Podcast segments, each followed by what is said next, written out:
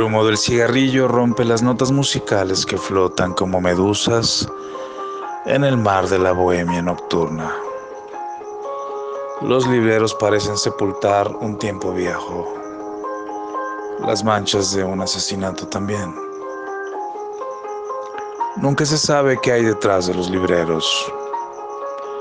Una hoja de maple, notas, una rosa yerta, marcaciones, frases subrayadas o subyugadas, correcciones, cartas, más notas.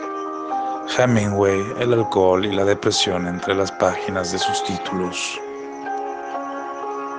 Le gustaría escribir las cosas que piensa, pero solo sabe de jeroglíficos para recetas. Maldice a Dios por no haberle dado ese don. Mas, sin embargo, se siente omnipotente. Lleva la cuenta de las vidas que ha salvado. Ahí, detrás de un librero, en la pared, cual prisionero en una cárcel. Allí, en ese librero, también están las notas de Elena, plasmadas en post-its. Pienso que las rosas son la flor perfecta, bellas y peligrosas si las quieres poseer.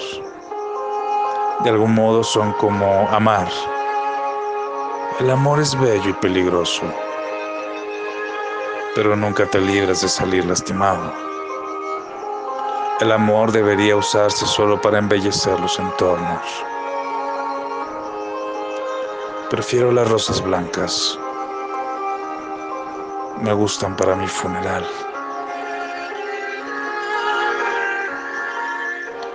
Eric es un joven médico exitoso como el promedio de su generación. La vida se le va entre hospitales, clínicas y el consultorio. Una vida ordenada a base de agendas y alertas, necesarias para los eventos del día y hora. A veces piensa que un arquitecto diseñó su vida, pero que olvidó ponerle un poco de color al bocetaje y luego a la maqueta. Eric se ha familiarizado tanto con el olor a formol que ha terminado por ignorar el olor personal. Ese aroma suyo que seduce a enfermeros y enfermeras de guardia. Piensa en el chico que murió ayer. Era tan joven. Siente culpa porque tan bella que es la muerte, una vez más quiso corromper su belleza. Imagina que sus cuerpos inertes son como esculturas de Giovanni Strassa. Mientras escucha ópera rusa, su favorita, Edison Desinov, Francesca Di Ramini, Sergei Prokiev, Igor Stravinsky, sucumbe y siente caer en un abismo que lo hace flotar en una neblina de placer que dice todas y cada una de las partes de su piel. Se asume como un ángel asexuado. No siente atracción alguna por hombres o mujeres. Hombres y mujeres que quienes comparados con la belleza de la música, los libros y las rosas, son nada. Las esculturas también, por cierto. Cuando le hablan de amor, solo piensa en psicosis. Imagina que es una pérdida de tiempo.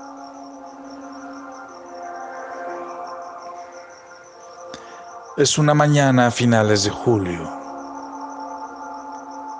Imagina que está en la estación Armstrong, en Canadá.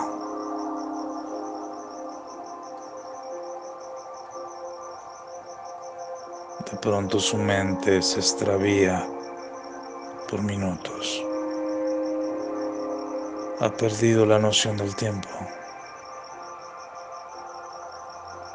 Qué ganas de contarle a sus padres que quiere regresar.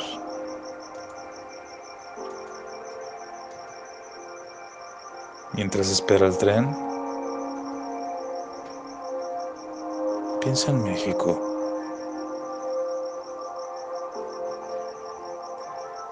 Nadie imagina que es un extranjero, que es uno de esos ciudadanos del mundo que perfecciona el inglés que parece no extrañar nada, simple, porque no es un tipo de apegos. Espera. Ha venido a su mente el sonido de música desafinada. Piensa otra vez en México. En el México surrealista del que habla Carlos Fuentes en sus novelas. Piensa en los mariachis, los tacos, el ruido, la carcajada de su gente, sus contrastes. Piensa en Franco. Él lo toca y ya no es más una estatua de estraza. Él eriza su piel con solo rozar sus labios, mientras piensa en Dios observándole. Franco es como el diablo. Piensa cómo lo deshace entre sus brazos. Piensa en cómo su gruesa verga crece en el hueco de su boca. Quiere verlo al regresar.